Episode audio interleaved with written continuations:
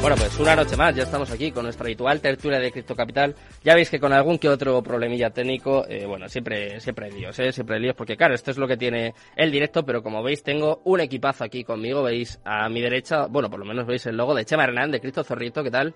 Buenas noches. Hola, ¿qué tal? Un placer, un placer volver a tenerte por aquí. Ahí abajo a mi izquierda estáis viendo a Arnau y al príncipe AM que nos van a, contar luego un pedazo de congreso. Que ahí me tiene loco, ¿eh? así que muy atentos que en una horita o así os vamos a contar todas las novedades de este, de este pedazo de proyecto. Un placer teneros, chicos. Buenas noches. Veis también eh, justo debajo de mí, eh, se estrena aquí en, esta tertulia que tenía muchas ganas de compartir el espacio con él. Veis a Fran. ¿Qué tal, Fran? Fran X73. Placer. Muy bien, muy bien, muy bien. Encantado de que, de que podamos estar juntos y de estar en vuestra casa. muchas gracias. Y veis también al siguiente, ya el último de los invitados que tengo por aquí esta noche, veis a B-Block. ¿Qué tal? Un placer, buenas noches. Buenas noches a todos, ¿qué tal? Un placer volver a estar por aquí. Muy buenas. Bueno, pues estoy encantado de tener este equipazo de cracks. Voy a intentar solucionar estos problemillas técnicos, por si acaso, ya sabéis que yo, yo no paro, no me puedo quedar quieto, soy, soy muy exigente, es lo que hay. Pero mientras tanto, eh, quiero saber eh, ¿Cómo veis el mercado cripto? Eh, hay mucha gente que ya empieza a reconocer por fin que estamos en bear market, vemos a Bitcoin que parece que va encaminado a la novena semana consecutiva en negativo. Eh, ya era sorprendente, ¿no? Vivir ocho semanas, no había pasado nunca en la historia. Parece que vamos a por la novena, sigue arrastrando al resto de altcoins que están, como comentaba al principio, prácticamente todas en negativo. Eh, quiero saber un poco vuestra opinión, cómo veis el mercado, si queda mucho, si queda, si le queda mucho recorrido a esta bajada, por ejemplo, como pone aquí en el titular, si nos vamos a 20.000, no sé, no sé cómo, cómo lo veis. ¿Quién se lanza? A ver. Yo por mi parte no lo, no lo veo a 20.000. ¿Mm? No lo creo. Yo creo que como máximo podemos ver la zona entre 22 y 24.000 si es que se acaba dando. ¿Mm? Porque también veo una probabilidad de que de este rango, bueno, de este micro rango en el que estamos ahora salgamos al alza. Pero si se rompiera hacia la baja no creo que pasáramos los 24, 22. Eso, eso es lo que pienso al menos. ¿Mm? Yo en cambio sí que lo veo a 21. ¿21? Fran. 20, 21 incluso podría llegar a buscar liquidez en 19 largos. Madre mía, eso ya daría miedo. Yo, estoy un poco con lo último que se ha dicho. Eh, cuidado. Realmente no es un rango como tal lo que veo, ¿vale? Yo soy muy analista técnico en ese sentido. Veo una compresión, estamos comprimiendo desde el día 10 de mayo, completamente una compresión, una compresión donde los, eh, en este caso los osos, van ganando terreno, con lo cual eh, está ganando terreno la fuerza bajista, nada más que hay que ver el volumen de las velas, como todo volumen en las velas se está eh, subiendo poco, porque realmente está habiendo muy poco volumen en estos días, pero cada vez que sube un poquito es para una vela de bajada. desde mi punto de vista podemos ir a visitar nuevamente un bajo más bajo, es decir, los 25. Si nos aguantamos los 25, bien, podemos ir a buscar hasta nuevamente hasta unos 32 y demás, podemos recuperarnos los 25, sería un doble suelo, eh, pero si perdiéramos esos 25 nuevamente, eh, estoy en que podemos visitar los 20 y ojo a un mechazo a los 18 para, para buscar liquidez. Hmm. ¿Cómo lo ves, Torrito? A ver, que estoy, duplicando, aquí el audio enseguida, vamos, a, a, solucionarlo, que lo he conseguido. Lo he conseguido. He conseguido la cámara. La cámara te escucha doble ahora, Sergio. Sí, a ver, déjame. Estaba esperando, pero el técnico está, está distraído. Estamos de cachondeo, estamos de viernes y claro, pues al final, al final pues tenemos aquí los problemas. Eh, Zorrito, cuéntame, eh, ¿cómo, ¿cómo lo ves? ¿Estás de acuerdo aquí con, con los invitados? No, yo discrepo con todo el mundo. Así me gusta. Y bueno, 28.800 va a ser un hecho. Es va a ser un suelo que está clarísimo, que hay una bolsa de liquidez ahí tremenda.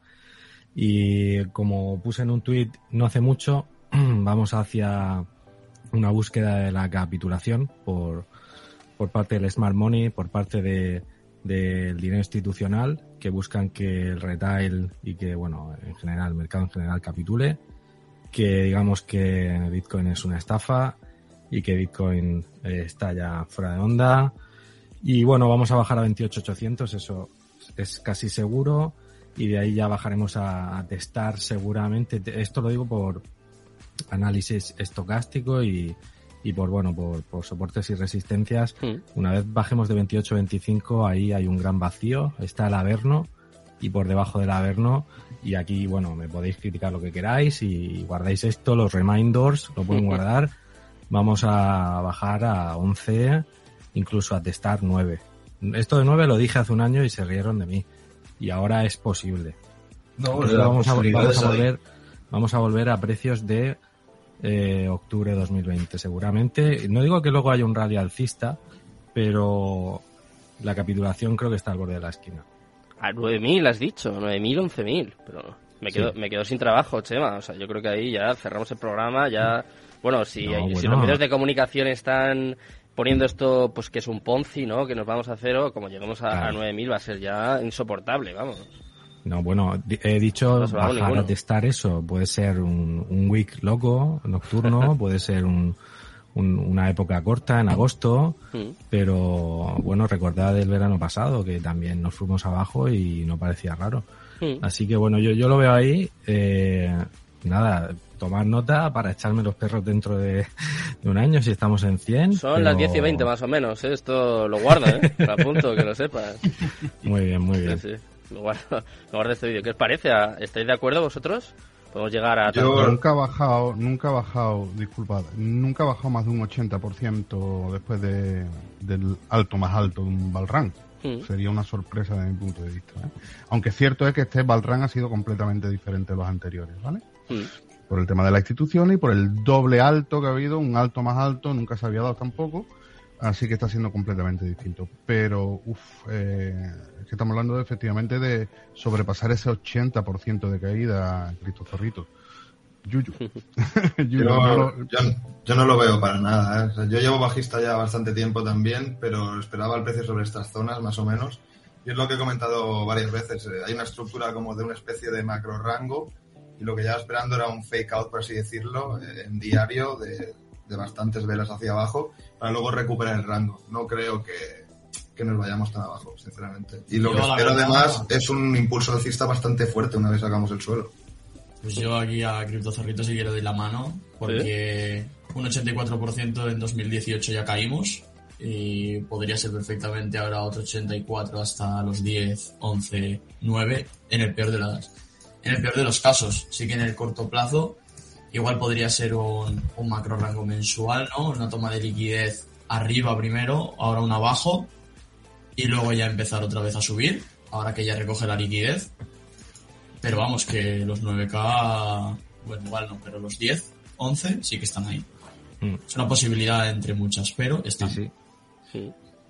Madre mía, Yo, ¿eh? por ejemplo, yo no me sitúo ni a, un, ni a un lado ni a otro. O sea, yo pienso que no hay que descartar ninguna opción. O sea, al final no hay ningún precio seguro, ¿no? O sea, por poder hacer, puede hacer.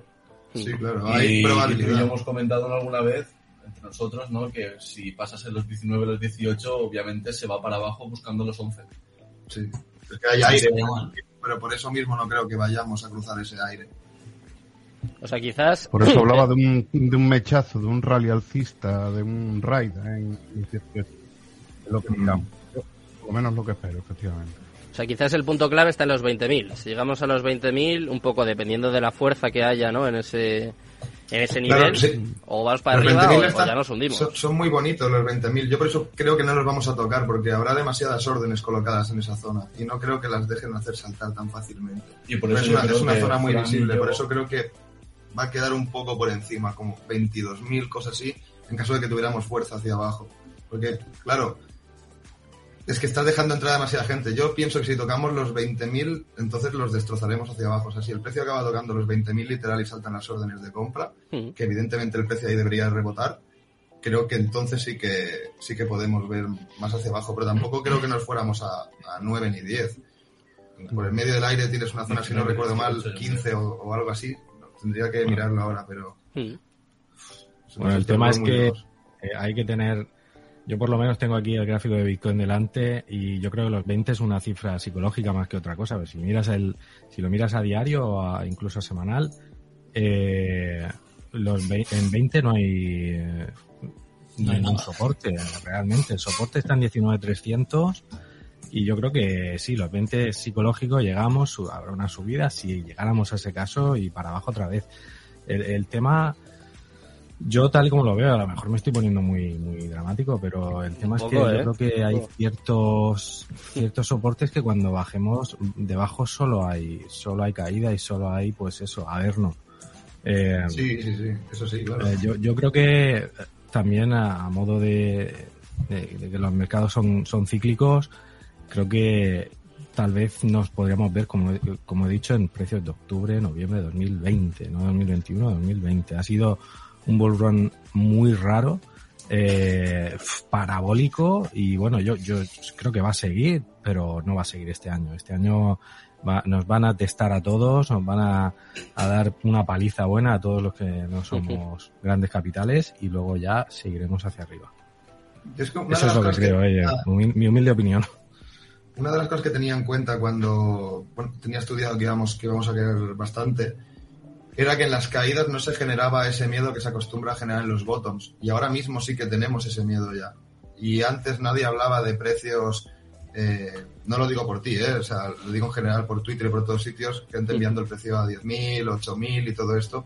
Esto en los niveles superiores no se veía y ahora sí que se está viendo. Entonces, para mí también es un claro indicativo de que ahora sí que se ha generado suficiente miedo también, que al final lo que se busca era una limpieza y yo creo que ha sido suficiente. Un último impulso hacia abajo eh, para acabar de acojonar, por así decir, a los últimos. Y, y yo creo que desde ahí iremos hacia arriba y con bastante fuerza. ¿Vosotros En creéis que corto hay plazo miedo? también. O sea, que hay ese miedo que comentar, ¿no? Yo en el corto plazo también sí que veo Sí. posible los 27, más o menos 27, recoger liquidez y luego ya tirar para arriba, hacer un, un posible, una posible salida del rango por arriba también, que también hay bastantes órdenes pendientes.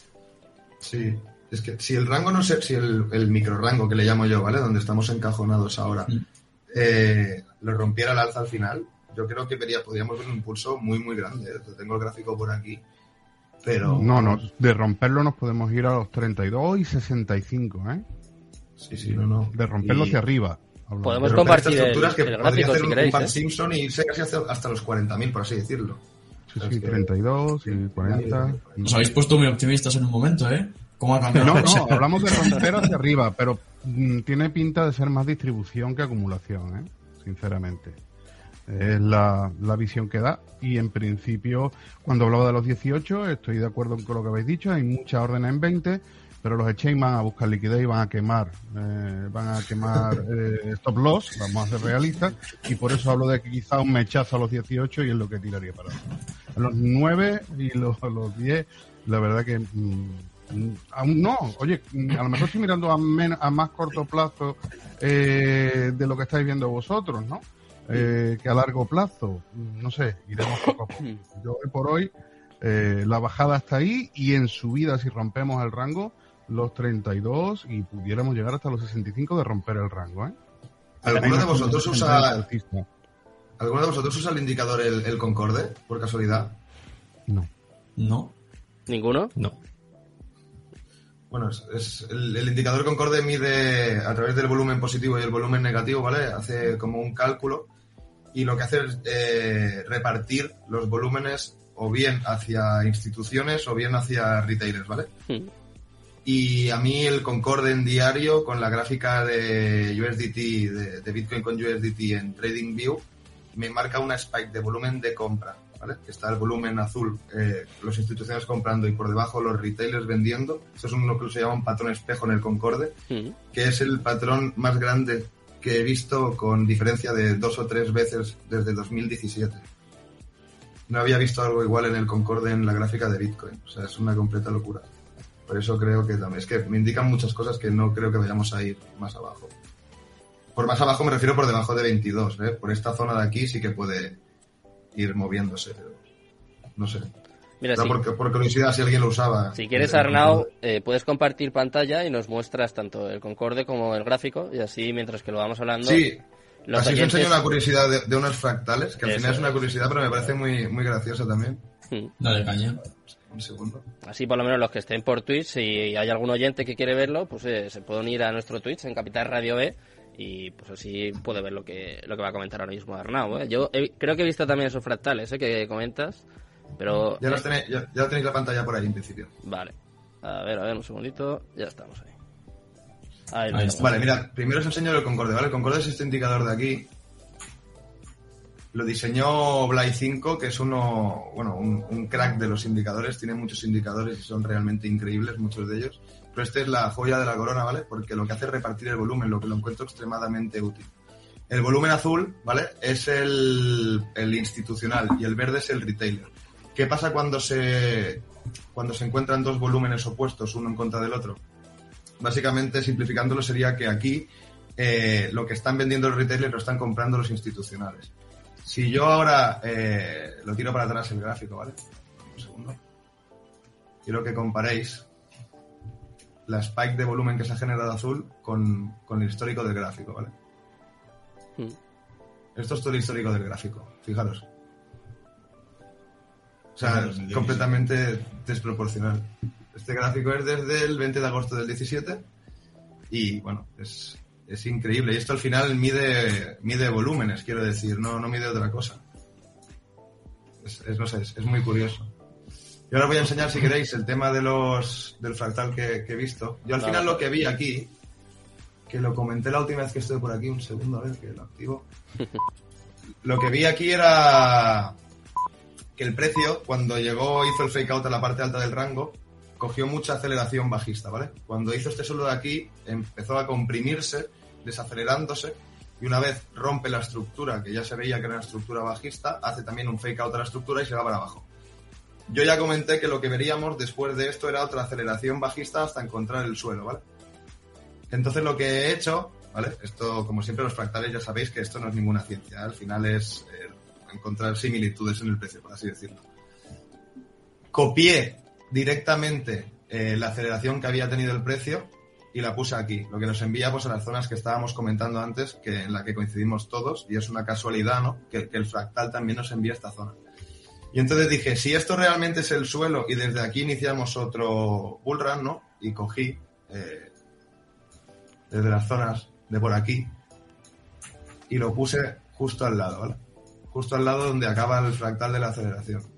Es muy curioso porque si os fijáis, el, el fractal coincide a la perfección con muchas de las resistencias y soportes que tiene el precio. O sea, es realmente curioso. Entonces yo lo que espero, eh, no solo por el fractal, sino por una teoría que saqué de, de Elliot, eh, que al final la última onda nos enviaba pues hasta los 170, 160 mil, pues lo que espero es un movimiento parecido a este, al final. Realmente un comportamiento muy parecido una vez se ejecute el suelo sobre estas zonas. Eh, al final el, movimiento sería parecido. Yo creo, evidentemente no seguiría las velas, ya nos entendemos lo que es un fractal, pero sí que espero un comportamiento parecido, sinceramente. Mm. ¿Qué opináis? que una, curiosidad. ¿Qué opináis los demás? Eh, buen, material trae aquí Arnau, siempre. Mm, bueno, ¿qué os ha parecido esta masterclass? En cuanto a indicadores, me suelo llevar. Bueno, los fractales no dejan de ser pura acción del precio también, ¿no? Mm. Eh, entonces, en ese sentido, bueno, pues eh, lo que pasa es que yo nunca he tenido en cuenta ningún tipo de indicador en ese. Me baso en pura gráfica, pero coincidimos, que es lo que dice lo que dice él, ¿no? Dice mm. Arnau, que es que al final coincidimos prácticamente con ese indicador o de cualquiera de las otras maneras.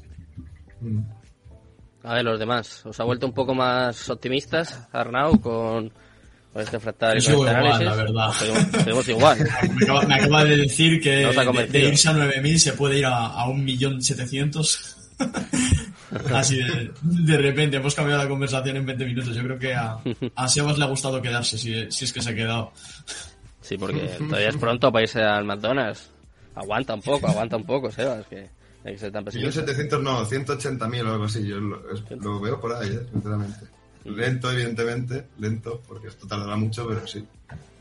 ¿Cómo lo ves? esto es la historia de siempre, tío. Eh, yo puse un tuit, creo que hace un año justo, que también hablaba de Bitcoin a 9K y la gente decía, vendo el riñón. Y luego llega a 9K y te entra el miedo y no, Nos cagamos. ¿eh? Es que lo de, oye, por cierto, lo del indicador, yo soy bastante friki los indicadores, aunque luego uso dos o tres porque me gusta la claridad, pero no lo conocía, oye, me lo he apuntado y le voy a dar caño. O sea que siempre está bien compartir con la gente porque lo mismo mañana me lo pongo y, le echo 20 horas, o sea que, muchas gracias. ¿eh? Mide un poquito el movimiento de las ballenas, ¿no, Arnau? El, el Concorde. Sí, correcto, correcto. Mm. Al final lo que hace es dividir los dos volúmenes y gracias a eso podemos ver, pero no solo el de las ballenas, lo interesante también es ver el de las ballenas junto con los retailers, ¿vale? Luego el indicador tiene muchísimas cosas más que puedes, que puedes observar, pero así a, grosso modo, por así decirlo, haría eso. Entonces, al tener los dos volúmenes distinguidos, separados, eh, te da en, muchos casos, pues, info muy importante. Por ejemplo, cuando en el anterior bull run, cuando se iba a terminar, el Concorde generó una compra, se una compra masiva del retailer y por debajo todos los institucionales vendiendo. Hmm un espejo inverso al, que hay ahora, por así decirlo, pero era incluso más pequeño, por eso me sorprendió al, verlo.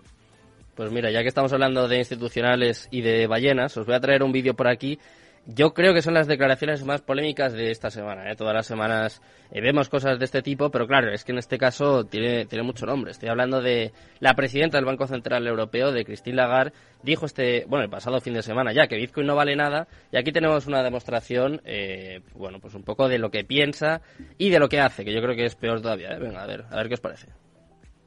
Graph about the balance sheet of the European Central Bank. And the money that is on there now. And here it is. What I would like to uh, show our viewers and, and, ask the question about is, this is going over 8 trillion euros now. Mm-hmm. And isn't what you just told us about the cryptocurrencies, don't we see a gigantic bubble here on your balance sheet with the euro? And isn't this graph very nerve-wracking? Well, I can tell you that there is zero crypto assets in the balance sheet of the ECB. That I know. Uh, point number one. Well, I just don't want any ambiguity about it. Yeah. But you have to think in terms of counterfactual. If we had not decided on March 18th, when we put together the pandemic emergency program and then subsequently increased the volume of commitment that we made to the European Union economies, we would be in a devastated situation. So I don't regret any of that move that we took on that day, which was four months into my job, to significantly increase the size of the balance sheet because that's all we had. Yeah. Otherwise, the economy would have collapsed and it would have been even accelerated by a financial crisis. You had to do it. It was so, the COVID crisis. You say that's yes. what we needed to do. But how do you get it? It will back? come. It will come. In due course. Yeah. how? In due how? course, it will come. Yeah? No, but do you sleep at night when you see this? Of course I have to sleep at night. And I have to worry every morning. Yeah. Yeah, okay. Over here. I was wondering, do you own any cryptos yourself? No, I don't, because I um, want to practice what I preach. and then, uh, I know how it works, and I have, I actually have a son who invested in cryptos. Oh yes, God. so I, I follow very carefully. and what have you taken away from that? That I would not put my finger in there. and he didn't listen to your advice? No. No. He's a free man. He is, yeah. Did he lose a lot? He wouldn't tell me.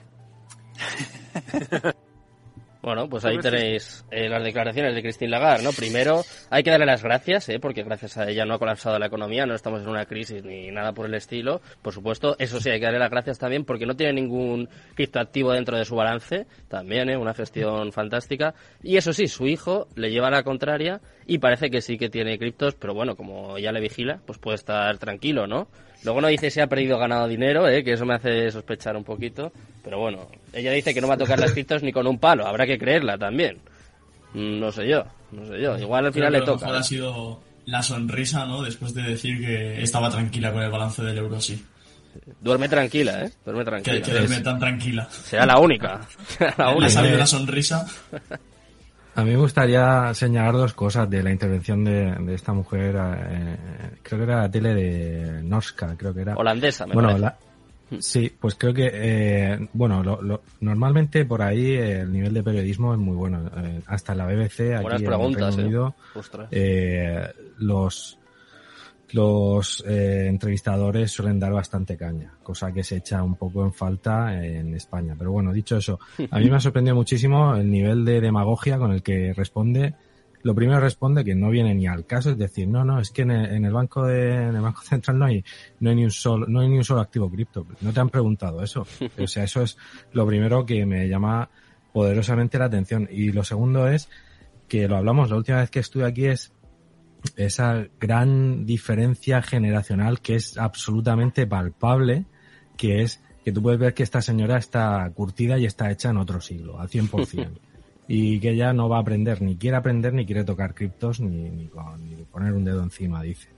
Y su hijo, sin embargo, eh, dice que es un, es un free mind, ¿no? Que es una mente libre y, bueno, a lo mejor tiene ella más que aprender de su hijo que, que su hijo de ella.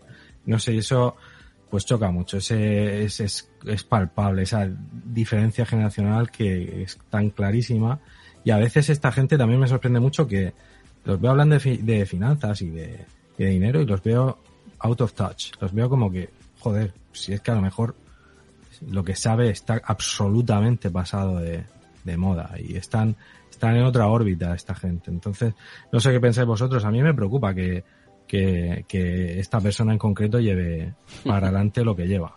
Igual habría que poner a su hijo al frente del Banco Central Europeo, ¿eh? que eso no está, no está mal tirada. No, sé qué mm. pensáis, eh, Fran, Arnau. Os, os habéis quedado sin palabras, ¿no? Directamente.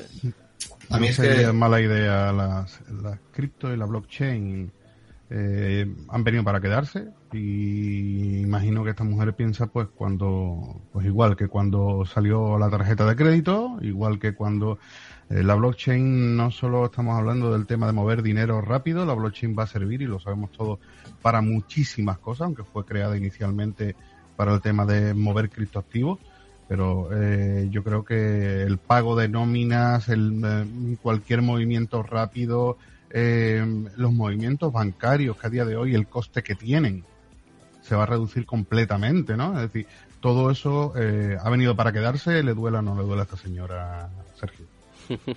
Arnau, ¿qué opinas? No sé qué pensáis lo demás. a mí lo que me fascina es que estos vídeos se queden guardados para la posteridad, para dentro de unos años poder estar viéndolos, porque son ridiculeces y además lo que molesta es la forma, el, tono y la forma soberbia, de esta gente cuando hablan soberbia de las... Que dices, eh, yo creo que al final todo tiene que ser una estrategia, realmente tienen que tener todo muy estudiado y deben ser conscientes, quiero pensar que son conscientes de lo que implica este cambio de paradigma que está generando la blockchain y al final, pues creo que deben ser estrategias ah, para frenarlo un poco, para buscar excusas para regularlo y todos estos temas. Pero quiero pensar que esta gente para nada es tan tonta como para, como para creerse estas burradas que van diciendo diariamente. Y no solo ellos, sino en la última vez que estuvimos vimos a, también a Warren Buffett diciendo burradas completamente ridículas, ¿no? Al final imagino que todo debe estar orquestado de alguna manera con una razón eh, lógica y de peso. No simplemente que no tengan conocimientos, porque si es así, eh, esta gente no puede dirigir eso, tendrían que estar completamente fuera. Mm, ¿Qué opinas? Es que entonces todos los, perdón, todos los presidentes de los grandes bancos, perdóname, eh, lo están haciendo mal, ¿no? Porque ya hay fondos de inversiones que están incluyendo criptos. Mm. Todos lo están haciendo mal. Pregunto. Mm. Perdón, ¿eh? Seguro que holdean. Están manipulando el mercado para que todos vendan. Esta mujer usa la cuenta del hijo para comprar criptos y que se dé cuenta la gente, hombre. ¿Ves? desde, fuera, realmente desde fuera se nos ve como una secta de criptos en la que todos estamos intentando aportar a esa adopción, pero realmente yo creo que la adopción no llega ni a un 5% a día de hoy. O sea, es como que nosotros estamos en nuestra burbuja y pensamos que estamos como, no, sí, sí, o sea, el mundo blockchain está súper implantado y todo el mundo está ya los, lo conoce, ¿no? Y realmente, sí, sí, criptos, vale, sí, criptos. Pero... La gente conoce los nombres, pero no lo que implica. No, está a pie de la gente aún, eso es verdad. Pero esta gente sí que debería estar informada, al menos, porque se dedican a, activos, ¿sabes? Es lo que vende al final la estafa. O sea, ¿qué, qué, va a vender ahora? La caída de Luna. Claro. Totalmente. La caída de Luna va a ser lo que va a vender en, toda la gente ¿no? que tiene desconocimiento hacia este mundo. Hasta en marca, ¿eh? Hasta en marca había yo una noticia sobre Luna 2.0 y que la he visto y he dicho, pero esto, ¿esto qué es? Pero bueno, igual así ayudamos a, la adopción. Pero claro, es para mal, ¿no? Es más para desinformar, para criticar, para meter miedo, iba a decir, más miedo todavía, quizás a, la gente que desconoce de, ¿Dónde están las noticias cuando Bitcoin rompe los ATH? Yo no las veo, ¿sabes? Es que dices... Bueno, en Capital Radio. En Capital Radio sí, claro, pero en, las en, los, en, la otra prensa, que sí que está publicando cuando hay desastres cripto, hmm. cuando no los hay, eh, no lo publican. Cuando, cuando la blockchain está revolucionando empresas, está cambiando el paradigma prácticamente del mundo, tampoco se publica. Solo se publica la noticia picante de, mira, eh, como dice el príncipe, mira la secta, eh, al final teníamos razón nosotros, se va todo a cero, ¿no? Dices, hombre, no sé, es, ridículo. Bueno, pues si no habéis tenido bastante con estas declaraciones, os voy a traer otras también de Christine Lagarde, a ver qué os parecen. En este caso no hablan de criptos, pero también son curiosas, ¿eh? lo voy a dejar en curiosas, a ver. How likely is it that the Eurozone goes into recession? We don't have that as a baseline. You must have heard that sentence a million times, oh, uh, which is why we also do scenarios, and, and uh, we, we have the negative, the adverse, the uh, you know various alternatives there on the basis of hypotheticals such as boycott of oil, um, interruption of gas supply that clearly would have a significant impact on the economy. But for the moment, we are not seeing uh, a recession in the euro area. if you were to see a recession, what kind of, I don't, you know, because you're game theorying, like what kind of recession would hit Europe? Again, not all countries are the same, and it could be a recession 2008 You know, I think, style. It, I think it would be a really interesting time to see whether there is solidarity in Europe. Yeah. And uh, it's fascinating to see that during COVID, some countries were more affected than others. And all European countries decided to join ranks. Uh, and, and help each other. That was Next Generation EU. In this particular situation, we know that some countries would be more affected than others. You know, case in point is Bulgaria, for instance, Hungary in a difficult situation. Germany is also dependent to a lesser degree. There will be, I hope, solidarity between countries to organize a proper grid, to organize use of uh, LNG um, facilities in order to supply those that would be uh, short. Bueno, pues básicamente os voy a hacer el resumen. Eh, has visto, eh, Chema, eh, traigo también de Londres, en este caso de Bloomberg, los compañeros de Bloomberg, que bueno, entrevistan a Christine Lagarde y asegura que no estamos en recesión en la zona euro, menos mal. Tampoco habrá inflación, supongo, no sé, no sé qué pensar. No, sé si son peores estas o las anteriores. Es que esta mujer cada vez que habla sube el pan. O sea, a mí me hace, me hace mucha gracia. Que vuelva Draghi, que, vuelva Draghi, si por favor. si lees entre líneas, realmente eh, te está diciendo lo contrario de lo que te, está diciendo. O sea, te está diciendo, no, no, aquí vamos bien, es recesión, pero vamos a probar si en este futuro, en el futuro se va a ver si realmente en Europa hay solidaridad entre, entre naciones. O sea, no hay recesión, pero bueno, en unos meses nos vamos a tener que echar una manica los, unos a los otros porque van a ir las cosas mal. Eh, mira, para mí Christine Lagarde es eh, una política profesional ella podría estar tan, tan bien al, al frente de un banco central como de un partido político, como en Naciones Unidas, como en la OTAN. O sea, es una mujer que está aquí, tiene el script que le dan y bueno, tampoco quiero que, que Capital eh, Radio sea, bueno, Crypto Capital sea en plan que Jiménez, pero el, el capital, el, dinero institucional, el Smart Money tiene un script y lo van a seguir y es lo que están haciendo. Entonces esta mujer dice lo que, lo que le dicen que diga, ya está. No sé cómo lo veréis vosotros, pero tal vez queda muy conspiranoico, pero yo creo que sí que hay un, un script de cómo tienen que hacer las cosas y van a ir por ahí, Yo estoy de acuerdo. Es muy sencillo. El, el, el dólar eh, y el euro están ahora mismo por encima su valor. Su valor está por encima de cómo estaba prepandemia. Porque el Bitcoin sí, ¿eh? El Bitcoin sí está por encima del, de su valor prepandemia. Eh, ¿Por qué? Porque se sigue minando de la misma manera, aunque hayamos tenido una pandemia. No ha habido esa solución, que es lo que ha provocado la inflación, de imprimir. Tanto que critican eh, el tema cripto para eh, crear la cripto, para crear la cripto, se sigue creando igual que antes, que la época prepandémica. Tanto que critican. Ellos sí están sacando dinero de la nada. Ojo con esto. El dinero digital bueno, y tu dinero es impreso y también le das a una máquina, le das un botón y ya está. Entonces, eh, hay que darse cuenta realmente de que yo creo que esta gente no se está dando cuenta efectivamente de lo que viene, de lo que hay y de lo que habla. Y el que vea una gráfica, igual que, este hombre le enseñaba la gráfica del euro, el que vea la gráfica del SP500, el que vea la gráfica del Nasdaq, el que vea la gráfica del IBEX 35, el que vea cualquier gráfica de cualquier índice, saben que nos han metido en una burbuja. Saben que nos han metido en una burbuja. Era, era, eh, mucha gente tenía miedo de decir que estábamos en una burbuja, pero que esto se tenía que venir abajo mm, era lógico. Claro, porque el siguiente paso cuál es? Venga, más subida de, tasa de interés y empobrecer y cada vez una inflación más grande y el valor del dinero más grande porque estoy imprimiendo mucho. Eh, esto no mm, nos queda, nos queda que pasar, ¿eh? Nos queda que pasar. Y espero que, y otra cosa, llegará el siguiente halving, Bitcoin pegará, mm, si no lo pega ahora, volverá a pegar una subida, volveremos a estar otra vez como estábamos antes, y el dólar, el euro, cualquiera de las monedas no se habrá recuperado, desde mi punto de vista. ¿eh? Mm. ¿Qué opinas, Arnau? Príncipe, os voy a sentir. En, mi opinión, si, si nos importa, eh, yo pienso que realmente la causa del problema no es que a nivel nacional, ¿no?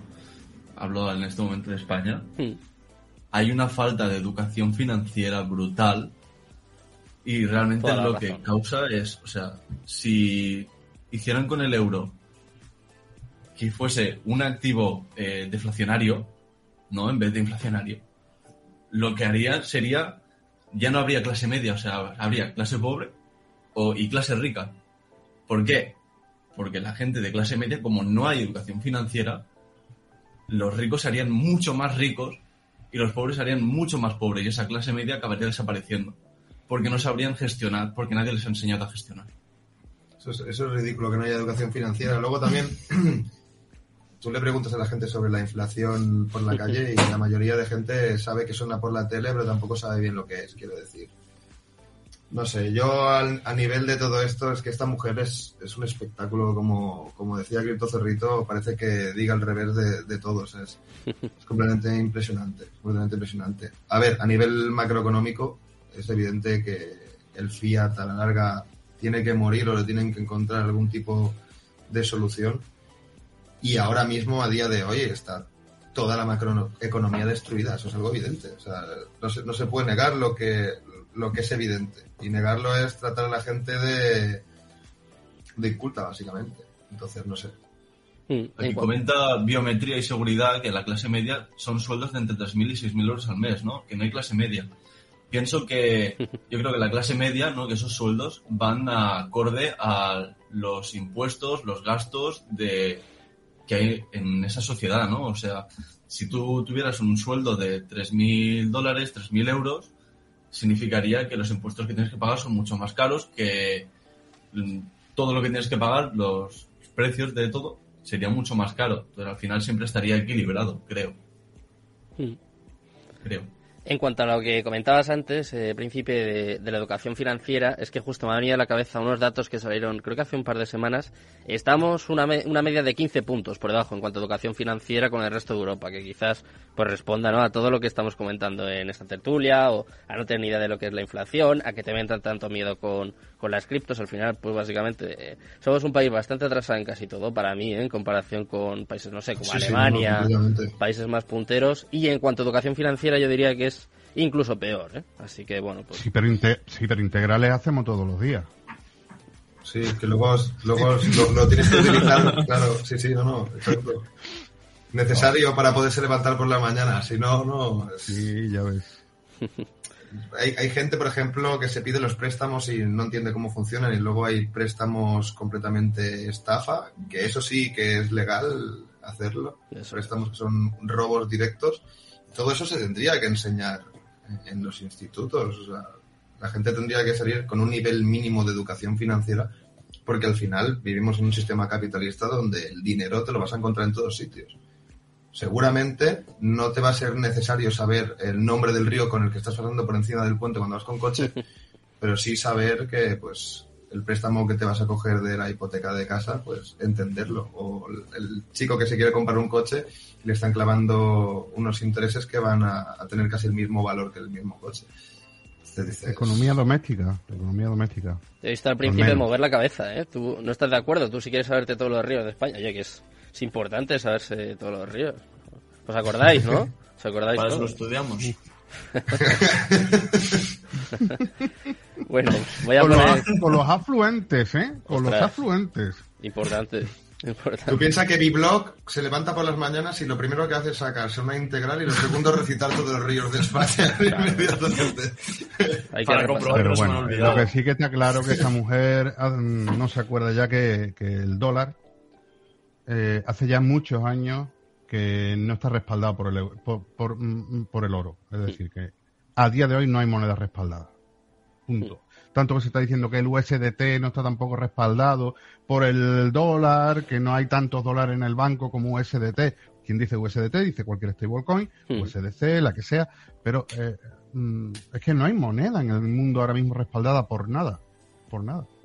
Pues esta mujer que se lo una de las cosas que ha dicho justamente, eh, creo que en esta última entrevista, es que el problema de- también de los criptoactivos es que no estaban respaldados por nada. Y dices, madre de Dios santísimo, ¿y qué si está respaldado por algo? ¿Sabes? Quiero decir, eh, es que es- es el- me pongo... Cuidado que tiene una solución a esto, Arnau, ¿eh? Lo que, lo que ella decía, o su argumento, era que, que las criptos no valen nada, pero que, claro, está esperando a que salga el euro digital, las CBDCs, que eso sí que le gustan, las CBDCs sí que le gustan, y que eh, lo bueno o lo, lo positivo en este caso para las CBDCs, para el euro digital, es que estaría respaldado por el Banco Central. Así que ya tranquilos. O sea, de hecho, yo confianza voy ahorrando, ¿eh? Yo, es- Estoy sacando todo el dinero de Bitcoin para cuando llegue el euro digital, todo ahí, todo, un olín, No, no, me voy a tirar. olín, olín, olín directo. ¿eh? Un YOLO. Eso, es lo que dice en todas, ¿no? Que tiene un plan para, para acabar con esta inflación y con todo. Pero que todavía no llega el plan. Está- estamos esperando. Están Powell y, y Cristina Lagarde maquinando. Así que no, no os preocupéis, ¿eh? que estamos todos tranquilos. Tranquilos, son buenos, son buenos patrones del barco esta gente. Están preparando sus poncis. Mira, os voy a poner otro vídeo. En este caso es también una persona avanzada de edad, pero es una demostración de lo que hablábamos antes, que al final, pues si te educas, si te interesas, eh, si estudias, puedes saber eh, qué son qué son las criptos y sobre todo qué es Bitcoin. Así que os voy a poner un vídeo de Ray Dalio, un legendario inversor, que da una visión un poco más, a ver, ¿cómo lo digo yo? Un poco más, se acerca un poquito más a la realidad, ¿eh? creo que comenta Cristina Lagarde. A ver, a ver qué os parece. One of the things that you and I have talked about a lot over the years is cryptocurrencies and Bitcoin. And in the past year or two, it felt to me that you had shifted your view about, about them a little bit and actually got excited to think that maybe Bitcoin and others could get interesting. And I'm curious how you think about that now in terms of whether that's actually an inflation hedge or maybe it isn't. No, I, um, I, I think, let me clarify again, because some people make stereotypical. I think that cryptocurrencies, in particular, I think blockchain's great, um, but let's call it a digital gold. Right. I think a digital gold, which would be a Bitcoin type of thing, is a um, is something that probably, in the interest of diversification of finding uh, an alternative to gold, has a little part, a little spot relative to gold, and then relative to other assets. But I think that we're in an environment that we're now going to ask, what is the new money? Okay, so meaning fiat currencies. And when we look at currencies, it, you hold currencies in the form of a debt. Right. And so when I say cash is trash, what I mean is that all currencies, um, in relationship to the euro, in relationship to the yen, all of those currencies, like in the 1930s, Right. will be currencies that will go down in relationships to goods and services. And we are in an environment where we're going to be looking at what are those assets? What is the type of money that you could move between countries that's a medium of exchange and a storehold of wealth? And that's, so that's what I'm talking about. And I'm saying that Bitcoin has made a tremendous achievement over the last 11 years of being able to, it's a tiny percentage of my portfolio. I think the Bitcoin people get too preoccupied with it. The gold bugs get too preoccupied with it. And I think you have to look at the broader set of assets that serve that purpose. Bueno, pues ahí lo tenéis. Eh, estamos viendo a Rey Dalío. Poco más, se acerca un poco más a la realidad, ¿no? Dice que es una pequeña parte de su portfolio. Lo compara con el oro, o sea, con el, sí, con el oro digital. Y bueno, pues parece que sabe un poco más de lo que habla. ¿Qué te parece, Zorrito? Ah, pues gracias, tío, por, por preguntarme a mí. A mí este tío me flipa. Me parece que sabe un montón. Eh, esta entrevista la vi en su día, ojo, y me mm. pareció que le hacía eh, de hecho, los periodistas norteamericanos son mucho más aperturistas con, las criptomonedas y con blockchain. y este hombre le hacía un Paco Umbral, le hacía un he venido aquí a hablar de mi libro. Y le pregunta una cosa y le responde eh, gold y gold. Y eso me hizo mucha gracia. Pero bueno, en general, eh, sabe de lo que habla y me encanta, me, me flipa, de hecho, que lo que él hace es echar un paso atrás, ver el big picture ver, bueno, mi portfolio es esto, yo en mi portfolio quiero Bitcoin, la gente de Bitcoin, la gente está en el mercado cripto, se preocupa un montón, un montón por Bitcoin. Bitcoin es una parte de mi portfolio, me va a preocupar de, de él equitativamente a la, parte que representa. Eh, y otra, otra cosa que dice que me flipa es que dice, eh, de Fiat, dice que, que vamos a acabar mirando lo que tenemos en la mano. O sea, si tú en la mano tienes euro o yenes o, o, o USD, hmm. que, que ese fiat va a ser trash, que va a ser basura. que al fin y al cabo en un futuro lo que vamos a querer va a ser, y esto es 100% Bitcoin, vamos a querer un activo que sea movible de un país a otro y que, y que pueda store value, ¿no? Que pueda tener, puedas eh, guardar ahí tu, el valor, ¿no? De, hmm. y, y, de hecho, bueno, no sé qué pensaréis. Yo a este sí que lo respeto, me parece sobre todo eso, que ve el big picture y ve su portfolio como, como una unidad de muchos de, muchas pequeñas cositas y a cada una le da su importancia. Mm. ¿Estáis de acuerdo? ¿Os ha gustado más Rey Dalio? Sí, comparto completamente.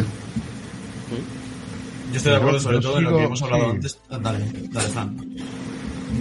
No, no, decía simplemente que yo mm, eh, lo siento mucho por, por la gente que se dedica al transporte de Fiat en grandes camiones blindados, mm, pero eso sí que es una pérdida de dinero y tiempo, lo siento, ¿eh? ¿eh? y habrá alguno que esté viendo aquí ahora mismo, pero, pero es para que nos hagamos un poquito a la cabeza de, de a cuán atrás nos hemos quedado cuando habla eh, Christine Lagarde o cuando habla eh, personas así. Eh, y otra cosita, ahora cuando termine de hablar de blog, eh, que sí me gustaría comentar, a ver qué, qué, qué opináis los demás, es los tres días que llevamos de desacoplamiento con el Nasdaq. Sí. A ver qué opinan, me gustaría a mí saber. Esa era buena, esa era buena. Sí, dale. ¿Qué opináis? Eh, yo lo que iba a comentar de antes era sobre todo el cambio generacional que hay entre una parte y otra también o por lo menos en un futuro al final eh, lo que hay que buscar también es que Bitcoin pueda conseguir ser una, un método de pago y no buscar una altcoin alternativa, una, una moneda alternativa, sino que pueda ser Bitcoin eh, un medio de pago, ¿no? Como él decía, vas a necesitar dinero que se pueda mover fácilmente entre países. ¿Cuánto tardas en hacer una transacción de Bitcoin? Te da igual el país prácticamente. Luego el problema va a ser ese Bitcoin que puedes hacer con él. Si tú puedes ir y pagar, ya entonces el fiat puede quedar en un segundo plano y un Bitcoin llegará a ser igual que un Bitcoin, pero para eso creo que queda mucho tiempo y en un futuro puede ser que los satoshis se utilicen como método de pago y eso yo creo que es el salto generacional que va a ir viniendo poco a poco, hmm. creo yo. El siguiente paso, ¿no? Quizás el, el más importante. Me ha gustado el tema que introducía Fran, además lo tenía yo también apuntado, porque parece que en los últimos 3-4 días, Fran, puede ser, se empieza a ver como una descorrelación de Bitcoin con, con las bolsas, ¿no? Siempre hemos, lo hemos contado aquí, además, que quizás con las tecnológicas sería un poco más, y no sé si lo habéis visto vosotros, pero yo he estado siguiendo a Lions Investors, que decía que puede ser un desacomplamiento negativo, que podría ser incluso negativo para, para Bitcoin y, y las cripto, claro. Eh, no sé, no sé qué pensáis, si lo habéis visto, si lo habéis detectado, si pensáis que puede seguir así, que se puede descorrelacionar del todo. ¿Qué, qué, pensáis? Contadme. A ver, eh, que sea negativo o positivo hay que esperar a verlo, ¿vale? Yo por mi parte, teniendo en cuenta lo que he dicho antes, que creo que Bitcoin eh, va a hacer un suelo cerca, a mí el desacoplamiento me gusta porque Bitcoin va a poder tirar de forma libre si se desacoplara completamente, ¿vale? Hmm. Eh, por otra parte, teniendo en cuenta a más largo plazo que los mercados financieros como el SP500 y el Nasdaq son mercados alcistas eh, a largo plazo, evidentemente, pues no era del todo negativo, ¿no? Pero no creo que fuera algo eh, no, creo que nos venga bien estar tan, tan, tan acoplados como estábamos, replicando incluso en ocasiones los gráficos de forma como si estuvieran copiados. No, no lo creo y creo que a día de hoy, teniendo en cuenta pues los estudios que, yo he hecho, me sale a favor que se desacople del, de las cripto, hay del, mercado tradicional. Entonces, eh, podría pasar, claro, el Lions Investor lo que pasa es que comparte en gran medida pues el el análisis de criptozorritos está viendo ahora mismo a Bitcoin sobre los 10.000 y tal. Entonces, claro, el desacoplamiento negativo se refiere que igual la bolsa hace un suelo antes, rebota, mientras las criptos siguen cayendo, ¿no? Yo personalmente no lo veo así. Y a día de hoy pienso que el desacoplamiento nos favorece. Le has contagiado del pesimismo, ¿eh? A Lions Investor. Madre mía, está... Tira, tira más abajo. Me acuerdo, ¿eh? Tú lo comentaste hace 4 o 5 meses, pero tú decías, bueno, 24, tal, que dije, ostras, y se está cumpliendo, eh, hay que decirlo, pero ostras, eh, 9.000, 10.000 ya, ya me parece me parece una pasada. ¿Qué ya pensáis? ya, dan miedo, ¿no? Dentro de unos meses pensarás lo mismo. ¿Qué, qué pensáis, Biblog? ¿Qué piensas tú de esta descorrelación? ¿Cómo no la te diga la verdad? Mm, por mí prefiero que, que el desacoplamiento sea cuanto antes, ¿no? Que el, que el mercado cripto, o por lo menos Bitcoin, que vaya tirando por su cuenta, que no tenga que depender de, de otro activo. Y más de una bolsa americana, que vamos, que no sé, yo creo que ni positivo ni negativo ahora mismo, mm, habrá que verlo, aunque Bitcoin baje y la bolsa suba, pues bueno, igual en un futuro puede ser al revés también. Hmm. ¿Qué opinas, Chema? En definitiva, ¿no? En definitiva, Sergio, si queremos que sea un valor refugio, que a día de hoy no lo es, ¿vale? Vamos a partir de esa base. Hmm. Eh, no, no existe la adopción como tal a día de hoy. Eh, esperemos verla en breve, ¿no? En breve periodo de tiempo, en, pocos años. Eh, pero lo que sí es cierto es que estoy con lo que dicen todos, que, que si queremos que esto algún día sea todo eso, se tiene que descorrelacionar. Y bueno, me ha asombrado estos tres días eh, como las palabras de la minuta de la Fed, justo a raíz de, mm. de la última conversación de la Fed, los índices han, pues, han seguido subiendo, pero eh, eh, Bitcoin me hubiera gustado más que hubiera sido al revés, ¿no? Que Bitcoin para arriba y los índices para abajo. Pero bueno, eh, por lo menos veo esa descorrelación y, la verdad que me gusta, me gusta también. Porque si no, nunca llegará a ser un valor refugio ni una moneda de cambio, ¿no? ¿Qué opinas tú, Chema? Cuéntame. Hombre, mm, yo siempre he dicho que blockchain y Bitcoin, por, por ende, es, es algo sui, sui generis que es algo muy propio, que no tiene nada que ver con nada que haya existido antes, que no se puede eh, regular de la manera que hemos regulado los, mercados hasta ahora y que siempre que pensamos que va a pasar algo pasa lo contrario. Así que a mí la, que haya una descorrelación me parece genial y cuanta más descorrelación haya, pues mejor. ¿Por qué? Por, por lo que he dicho, que es eh, Bitcoin, blockchain es algo muy nuevo, muy diferente a lo que hemos tenido en los últimos 20 siglos, desde que se, eh, o más, desde que se acuñó la primera moneda, y, creo que va a seguir su propio camino. Hmm. Bueno, pues ahí tenéis la, opinión de, los tertulianos. Eh, lo siento chicos, pero tengo que sacar el tema. Llevamos prácticamente una hora de tertulia y he dicho, venga, aguantamos, aguantamos, aguantamos, pero tenemos que hablar de Luna, ¿no? Tenemos que hablar de, lo que ha pasado con Terra. Eh, mañana, al parecer, mañana, lo comentaba al principio del programa, se va a lanzar Luna 2.0, los principales exchanges parece que van a apoyar por lo menos el Hydro. Me acuerdo que ayer contábamos eh, Bybit, Binance, FTX, prácticamente todos van a, van a respaldar este lanzamiento, que en principio iba a ser hoy. Eh, parece que hay unos problemas, no se saben cuáles. Al parecer, mañana eh, podría ser la fecha de lanzamiento, aunque todavía puede retrasarse y quiero, quiero saber eh, qué opináis vosotros, cómo habéis vivido este desplome, si estabais dentro de, de Luna y salisteis a tiempo, si, entrasteis después para aprovechar un poco esa volatilidad y sobre todo qué pensáis de, de Luna 2.0, si pensáis que es una buena noticia, que es una estafa y que hay que tener mucho cuidado. Eh, yo aviso a, los oyentes, a, a, los espectadores, yo no soy experto de nada, no voy a dar un consejo financiero en mi vida porque no tengo ni idea, soy un tirado, pero sí que digo que mucho cuidado ¿eh? con Luna 2.0 porque eh, ya hubo mucho peligro en las semanas anteriores y eh, cualquiera se fía de Do ¿eh? sobre todo yo, eh, cualquier proyecto en el que esté Do yo lo siento, pero ni, ni con un palo, como diría, como diría Christine Lagarde. Creo que lo último que ha subido de Do ha sido su cuenta de Twitter, que ya está en más de un millón de seguidores el tío. bueno, sabéis que apostó, apostó que apostó un millón, millón de dólares creo que era, a que Terra se iba a cero. Lo apostó, no me acuerdo con no me acuerdo con quién era, me parece que era el CEO de, de otra cripto, el fundador de otra, no me acuerdo muy bien, pero hizo una apuesta en Twitter de, bueno, él apostaba que no, no sé si habrá pagado ese millón, si se lo han pagado a él por tumbarlo, o le han pagado más para poder pagar esa apuesta. Pero bueno, quiero saber un poco qué, qué opináis y cómo habéis vivido este desplome de Terra, eh, eh, cómo lo han cubierto los medios de comunicación, que eso daría para otra hora, por lo menos. Venga, oye, empiezo yo, que te voy a decir una tontería, como un piano, y ya que, opinen los que sepan de Terra. Yo Terra nunca he tenido, ni voy a tener, no porque sea más listo que nadie o lo viera venir, simplemente nunca me interesó por lo que sea. La tontería que te quiero decir es, mira, Ducón eh, está subiendo enteros en mi lista de CEOs de proyectos de criptomonedas con los que yo me tomaría una cerveza. O sea, está, está segundo. Y yo creo que, que Charles Hoskinson, el de Cardano, es imbatible. O sea, Charles Hoskinson no lo, no lo va a batir, ¿no? Pero, oye, al ritmo que va... se va a sentar, se va a sentar fuertemente en, la segunda posición. Me gustaría tomarme una cerveza con él una tarde y decir, pero eh, tú, ¿cómo se te meten estas ideas en la cabeza? ¿Cómo te metes en estas movidas y cómo has conseguido meter a tanta gente en el barco y luego tirarlo todo por los suelos de esa manera? Porque las decisiones que fue tomando fueron terribles. Fueron terribles. Pues eso, nada. Segundo, y Charles Hoskinson, es que es mi ídolo, yo quiero tomar una cerveza con él.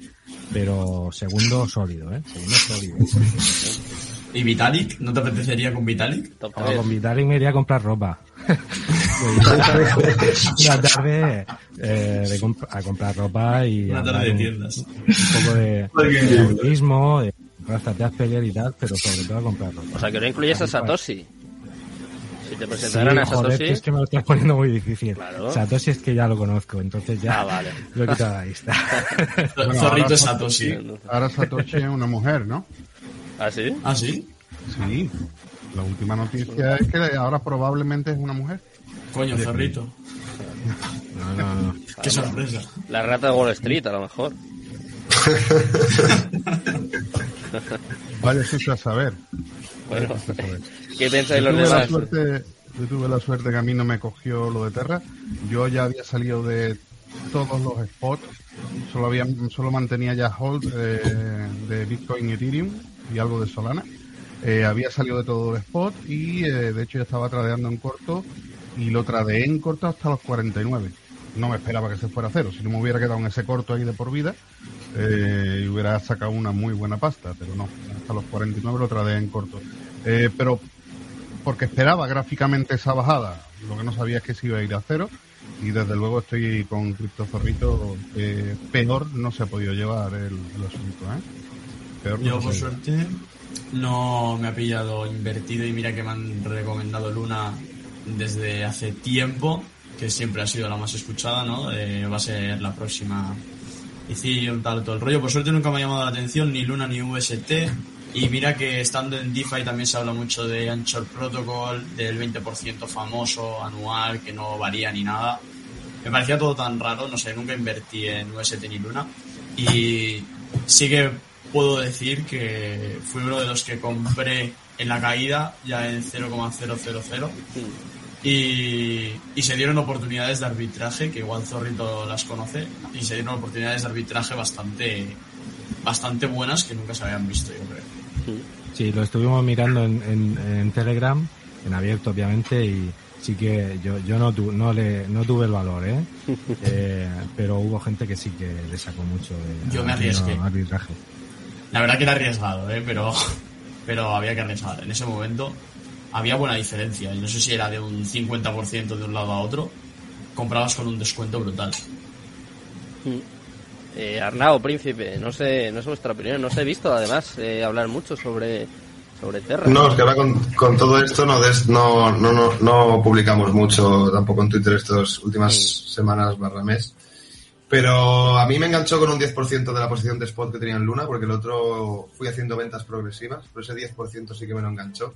Y ya a medida que fue cayendo decidí no, no quitarlo, digo que vaya a cero si quiere ir a cero Y luego volví a perder dinero con Luna porque compré en 0.36, le vi una buena zona, le metí ahí eh, un poco de capital, tampoco entré con mucho, pero prefiero no perderlo. Y descubrí que te pueden liquidar en spot, que eso también está muy bien. Yo pensaba que, solo te liquidaban en futuros, ahora se ve que también te pueden liquidar en spot cuando ya llevaba como un 98% de caída. Digo, bueno, oye, ya sabía dónde me metía, ¿no? Al final ya dediqué ese capital eh, con una alta probabilidad de que, de que se desapareciera, ¿no? Y así fue. Luego ya no volví a entrar más, ya metí eh, esa bala, por así decirlo, ¿no? Gasté ese cartucho y dije, ya no toco Luna más. Y no la he vuelto a tocar, o sea, que no pillé rebotes desde el suelo ni nada, nada. Eh, me, la he apartado y digo, no quiero saber nada. Ni con un palo. yo no he pillado ni beneficio, ni he pillado, ni me han liquidado de nada porque yo nunca he tenido Luna. Así que yo he estado ¿Y el 2.0? ¿Y el 2.0 cómo lo veis? A mí viéndolo bien que han llevado el 1.0 y teniendo en cuenta que las partes 2 de las películas son peores, yo no compraría, ¿eh? Yo no compraría, pero bueno, oye, nunca se sabe, ¿no? Hay que tener en cuenta también que todo esto genera a veces, eh, yo creo que puede tener estas monedas, creo, eh, un comportamiento muy parecido al, a las shitcoins. Es decir, hay muchas shitcoins que suben por subir Total. y creo que se pueden ver subidos con muchísima volatilidad y luego desplomes también igual de grandes que con las shitcoins. Entonces, ¿se puede probar de especular? Se puede probar de especular. Ahora, comprarlo por fundamentales, yo no lo compraría. Tampoco soy un experto en fundamentales, pero vamos, eh, hay miles de proyectos en cripto. Yo no sé qué necesidad tiene la gente siempre, pero con todo, ¿eh? en, en meterse donde hay más marrón, donde está el tema más complicado eh, ahí se mete la gente y, yo también, que, me metí ahí con los 0.36 y bueno, pues mira. Porque mola, tío, porque es la moda. Y ya. Claro, no, es una cuestión de tendencia. Mira, aquí el comentario este, Luna de OR, Luna 2.0 va a ser el Ponzi del Ponzi. Eh, me Me gusta. un saludo eh, a, Oliver, que es un crack, y le esperamos también eh, pronto por aquí por alguna tertulia. Gran crack, Oliver. Tengo aquí un espectador eh, a Biometría y Seguridad, que ya ves que es el más activo del chat, con diferencia. Me hace una pregunta que me da, es que me da un poco de vergüenza, pero bueno, pues, el que quiera que conteste, el que no, que no, ¿vale? No os voy a poner en el compromiso, pero está empeñado en que os diga que cuánto ha bajado vuestra cartera en abril, un porcentaje. A ver, algunos se mojan. Esto parece la resistencia. Yo porcentaje ¿eh? y valor no voy a dar porque puede estar escuchando la agencia estatal. Pero sí te voy a decir que yo mi última compra de Bitcoin fue en 36.500. Y gracias a Dios tengo cash para seguir metiendo. Vale. Así que sí, estoy perdiendo, ¿no? Estoy perdiendo, ¿no? En mi hold estoy perdiendo.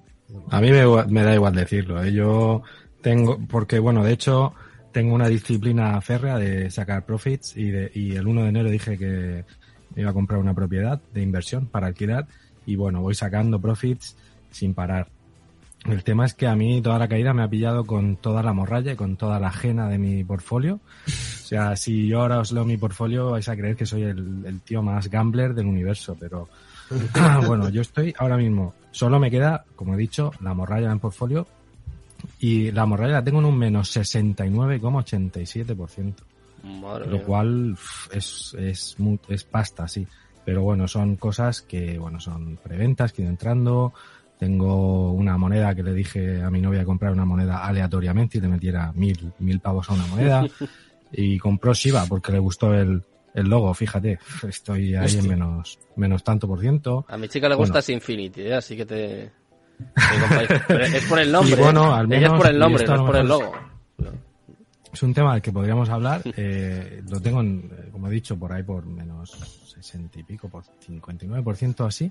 Pero es que tengo el portfolio de NFTs en más 500%, creo que lo tengo. Entonces, eh, eh estoy salvando el año con NFT. Y creo que es donde está el dinero ahora. Está todo el dinero pivotando hacia los NFTs.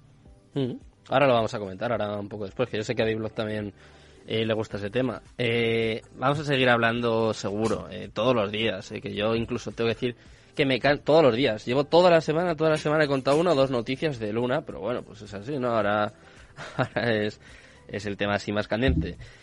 antes de hablar de NFTs, que yo creo que vamos a terminar la tertulia hablando un poquito de NFTs, que sé que está totalmente volcado Zorrito, os quiero preguntar sobre Steppen.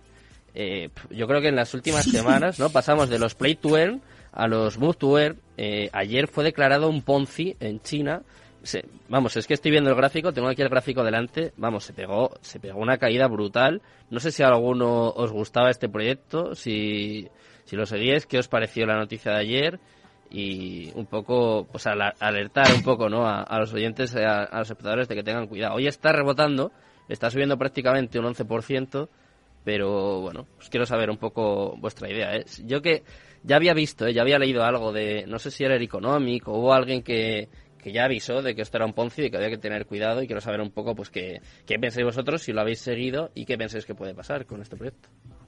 Yo, por cierto, por desgracia, lo he conocido posterior a la caída, ¿no? Precisamente me llega la noticia del proyecto precisamente por, por la caída, ¿no? Es como si te enteras de Luna porque ha caído mucho y eso que estaba en el top 10. Y eso que Stepen tenía tenía el momentum, ¿no? De los move to earn que se estaban poniendo de moda y todo el rollo. Mm. Pero por lo que la noticia, pues al final, si le cierras al mercado chino, que sé que te está inyectando todo el dinero, pues ¿qué quieres? Pues es lo que te va a pasar. No sé, no lo, no lo conocía, pero vamos, que ya había una aplicación que te pagaba por andar sin necesidad de una criptomoneda, entonces es como algo innecesario, totalmente. Hmm. ¿Qué pensáis? Yo por, mi, yo por mi parte ni conocía el proyecto ni me he enterado de la noticia, así que no, puedo opinar mucho sobre eso. Estamos con el Congreso, nos damos a todo. Enseguida, enseguida vamos a hablar también de, este congreso. Eh, Zorrito, Fran, ¿sabéis algo vosotros de, Yo, Steppen? Sí, me, me, interesó mucho porque, bueno, tuvimos la oportunidad de sacarlo, bueno, sacar eh, un proyecto, pues, eh, marca blanca hacendado en, eh, muy parecido en Smart Monkeys, eh, y, bueno, lo estudiamos a, a, fondo y al final yo llegué a la conclusión de que era sacar valor de donde no lo había, o sea, Vale, tú caminas o andas o corres o boxeas y te dan dinero por ello, pero ese dinero dónde sale y, y no lo no lo sacamos y de hecho este este proyecto no sacamos de, en preventa pues ha tenido problemas el mismo día que ha salido, o sea que mmm, no me gusta no me gusta ese concepto, o sea, ¿de dónde sale esa riqueza que tú vas a repartir? Como no lo sé, pues no no entré, no entré ahí de los últimos que entre, ¿no? Al final es un poco lo que, yo busco. Bueno, a mí, sinceramente, me tiene que gustar mucho el proyecto, ¿vale? Eh, estamos hablando ya de 20.300 criptomonedas entre altcoin, entre NFT, entre... Y tiene que ser un proyecto que me guste mucho, que lo entienda bien. Si no lo entiendo la primera vez que leo el paper, ya no. Y eh, lo que sí he usado mucho los NFT, no sé cómo lo habrá eh, eso de, de, entrar en precompra y el mismo día de salida de la ICO salirme fuera. Hmm. Ahí sí, ahí sí se ha hecho dinero, pero no me he quedado por el proyecto en sí en muchos de ellos porque no, no me han gustado y porque mm, eh, yo no sé hasta qué punto Christine Lagarde tendrá o no tendrá razón, pero mm, tampoco veo hueco para 20.300 monedas. No sé. Quizás sea demasiado. Igual se nos ha ido, se nos ha ido un poquito de las manos. Bueno, pues nosotros eh, vamos a dedicar estos últimos 10 minutos, así que nos quedan de tertulia, para hablar un poquito de NFTs. Lo comentaba antes Zorrito, además me lo ha dicho antes de entrar a la tertulia, eh, me ha dicho, es que yo eh, me estoy quedando un poco fuera de la scripto, me dice, estoy es un NFT Digen, ¿no? Como, se dice ahora, que está, está de moda. Y comentabas que se está yendo el capital a, a, los NFTs, ¿no? Quizás sea una también de, de, las explicaciones de por qué está el mercado cripto tan, tan débil, ¿no? Tan de capa caída en, en las últimas semanas. No sé qué opinas, Ferrito. Cuéntanos un poquito y a ver qué opinan también eh, los tertulianos. Bueno, yo la primera vez que entré en NFTs eh, fue gracias a RR Crypto y me compré un NFT de la red Secret que se llamaba Anon y me gasté pues 1.300 pavos. Eso fue el año pasado. Lo hablé hasta con mi novia, o sea, lo hablé, hasta con ella, oye, me, me voy a gastar 1.500 pavos en 1.300 en un PNG. ¿qué opinas? Y me dijo... Me voy de casa. O sea, fíjate, que se lo pregunté, oye, y luego creo que se vendió por 21.000 o 20.000, algo descabellado. Madre mía. A, día de hoy me gasto eso, 1.300 o 1.000, eh, un PNG sin pensármelo. O sea, eh, ni, con, ni consultos, es simplemente comprar, flipear, sacar profit, eh, hacer mucha investigación, estoy echando muchas horas al día. Y bueno, lo que te he dicho antes, yo creo que el mercado no, no está transicionando, está eh, adaptando, está pivotando un poquito hacia los NFTs. O sea, los proyectos que salen ahora le dan un pequeño espacio siempre en su proyecto al NFT. Y es una, pues digamos, una baza que todos los proyectos yo creo que van nuevos van a ir metiendo. Aparte de eso, yo con el tema de los NFT siempre he estado muy bullish, pero por motivos personales. O sea, yo odio la burocracia, yo cada vez que vuelvo a España y tengo que hacer un papel me muero. Y yo creo que los NFTs van a ser en el futuro pues brutales a la hora de, reducir funcionariado, de hacer la burocracia muchísimo más fácil y bueno, si se combinan con la web 3.0 va a ser algo brutal. O sea que usos tienen. Ahora, que el día 1 de mayo yo dije me voy a poner en plan Degen a comprar y vender como, como un verdadero degenerado y a sacar el máximo posible, pues sí, eso, eso ha sido así. Y, si te lo he dicho, es que estoy súper no súper desconectado, pero antes sí que le echaba muchas horas a los chats y ahora pues esas horas se las estoy echando a mitad chats, mitad NFTs porque realmente ahora mismo el dinero está ahí. Estamos en, en bear market en criptos, pero en bull run en NFTs. No sé si estaréis de acuerdo. El otro día leí un tweet, no sé de quién es, que decía es que las criptos son el único espacio donde tiene todo el mundo el portfolio a menos 90 y nadie dice que es bull run, que nadie dice que es bear market. Y yo creo que sí, que estamos entrando en bear market, pero que ahora mismo la oportunidad está en el mercado de NFTs y joder, hay que cogerla. Oye, tienes eso ahí, pues eh, no, yo no voy a perder dos o tres meses donde puedo capitalizarme al máximo por, por no creer en, en los JPGs con, con valor. ahí lo dejo, ahí dejo esa reflexión. Buena reflexión, sí. ¿Qué, qué pensáis? Yo creo que está muy bien para especular. Como dice él, hay que ir detrás de dónde está el dinero. Pero sí creo que a largo plazo hay muchísimas colecciones y no, crea, no creo que el market cap general de, de todos los NFTs eh, pueda mantenerse de esa manera. Es evidente que va a pasar como con Bitcoin y con las altcoins, que habrá colecciones que se van a quedar como icónicas, ¿no? Hmm. Pero también habrá muchísimas que pierdan completamente su valor. Sí que creo que queda mucho tirón y también pienso que ahora nos están quitando un poco de mercado, pero cuando vuelvan impulsos en las criptos y se vayan sacando profits de altcoins y de Bitcoin, se van a ir mudando también a los NFTs y, y, creo que les queda bastante porcentaje de crecimiento al mercado en general de allí. Entonces, hay que estar hay que estar. Ahora, es un mundo también, yo diría que incluso más duro que el de las criptos, ¿eh? Es un mundo muy salvaje. Hay que controlar más la sensación. El esfuerzo es muchísimo mayor. ¿eh? En diciembre, en noviembre, por estas fechas sale 2021, cuando todo el mundo tenía gemitas, todo el mundo salía de gemitas. pienso que las gemitas han acabado desapareciendo. O sea, quiero decir, ahora ya yo no veo ningún tweet ni nada de nadie que diga, entrad, que tengo gemitas, nuevas gemitas este viernes. Alguno queda, ¿eh? nada, yo creo que quedan. Todavía vendemos. Pero yo creo que ahora todo eso se ha pasado a los NFTs. Tengo una gemita en KuCoin que va a si, está en, si, está KuCoin, suerte, ¿sabes? Esa es de las buenas. que ha pasado algún tipo de control aún, ¿sabes? ¿Qué opinas, Biblog, de, de los NFTs? Pues... Yo creo que le queda recorrido, que va a ser un poco como los criptos que decís, ¿no? Al final estará eh, la Bitcoin, eh, el Ethereum y nos quedará por ahí el, el Ethereum Killer, sobre todo los proyectos que serán Ethereum Killer, que serán los más destacados. Mm. Y es un poco como con el boom de las altcoins, el boom de las DeFi, el boom de las, de las ICOs.